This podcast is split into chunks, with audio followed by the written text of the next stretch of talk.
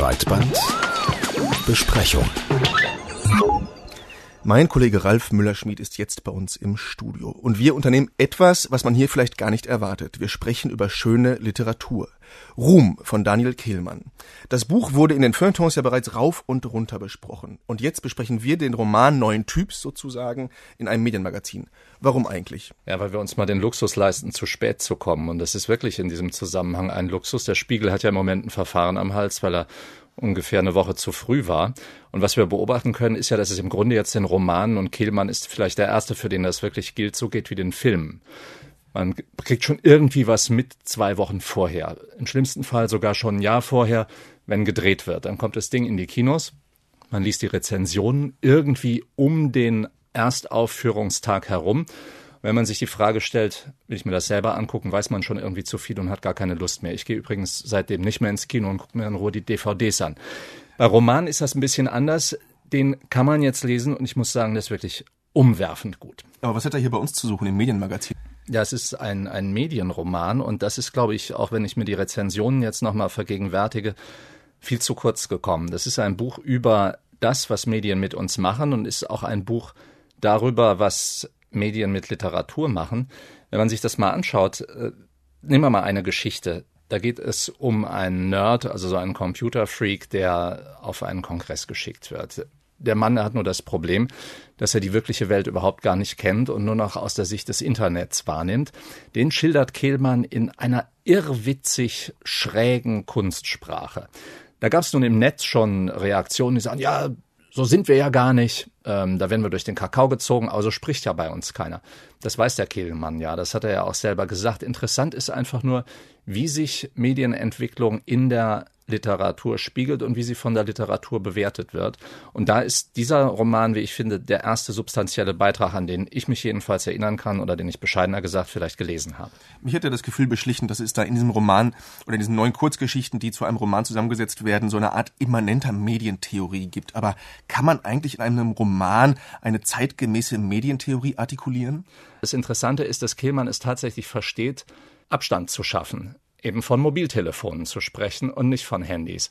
Das ist was, was sozusagen diesen Roman analytisch macht, was ihm meiner Ansicht nach auch Kraft gibt über den, über das Erscheinungsdatum hinaus. Die andere Seite ist, wenn man sich anguckt, was passiert eigentlich im Netz im Moment? Wenn man Kehlmann Ruhm googelt, kriegt man 605.000 Einträge. Das ist ein bisschen was. Das ist schon immerhin was. Wenn man nur die Blogs sich anguckt, da landet man irgendwie bei gut 4000. Also er hat ein Echo ausgelöst, gerade im Netz. Er hat ein Echo ausgelöst und man bekommt im Grunde eine Erzählung im Netz nochmal über die Erzählung geliefert. Und das finde ich jetzt sozusagen, was die langfristige Perspektive dieses Buches angeht, eigentlich das interessanteste Phänomen. Also Ruhmann, Ruhm von Daniel Kehlmann ist quasi die, die DNS für die Geschichte, die wir jetzt äh, bei der Entstehung beobachten können. Ja, damit kann man ganze Tage verbringen, im Netz nachzugucken, wie über den Roman, über das Netz gesprochen wird. Äh, es gibt viele Figuren in dem Roman, Sie haben es schon erwähnt, die im Internet äh, aktiv sind, die mit Handys telefonieren und verschiedene Leben führen parallel. Also es geht um Identität. Schafft es Kehlmann, den Identitätsbegriff so zu reflektieren, wie er heute im Netz immer wieder anzutreffen ist? Also gesplittet, wir haben verschiedene mehrfache Identitäten bei Communities und so weiter und so fort? Nee, glaube ich gar nicht, dass es ihm darum geht. Ihm geht es vielmehr um den Umkehrbeweis, dass er nämlich zeigt, dieses Identitätsproblem, das haben wir nicht erst seit es das Internet gibt, seit es Web 2.0 gibt und erst recht nicht, seit man rumtelefonieren kann mit verschiedenen Nummern. Was er zeigt, ist, das ist etwas, das geht viel weiter zurück. Das ist so alt wie die Literatur. Also seit wir schreiben können, seit wir uns in Medien übersetzen können, können wir mit Identitäten spielen. Und dieses Spiel der Identitäten, das ist ein Spiel im 19. Jahrhundert. Das findet sich bei Balzac, das findet sich bei Musil Anfang des 20. Jahrhunderts. Das zieht sich durch die Literatur und Kehlmann versteht es auf ganz, ganz geschickte Weise, eben mit so ein paar Hinweisen. Das ist ja ein ganz, ganz dünnes Buch, der nur mit kleinen Tipps, mit Andeutungen, mit Holzschnitten arbeitet. Er versteht es tatsächlich, sich da irgendwie an die Spitze der Zeit zu setzen. Und äh, das finde ich sehr imponierend. Das ist also die Vermessung der Seele in der digitalen Welt, könnte man sagen. Es gibt ja die Figur des Schriftstellers Leo, der sagt, dies sei das Zeitalter der Bilder.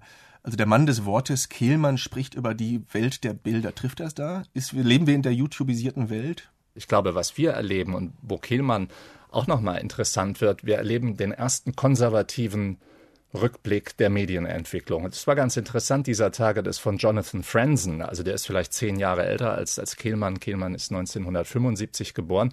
Von Jonathan Franzen ein Aufsatz in der FAZ zu lesen war, auch über Mobiltelefone, wie er das wahrnimmt.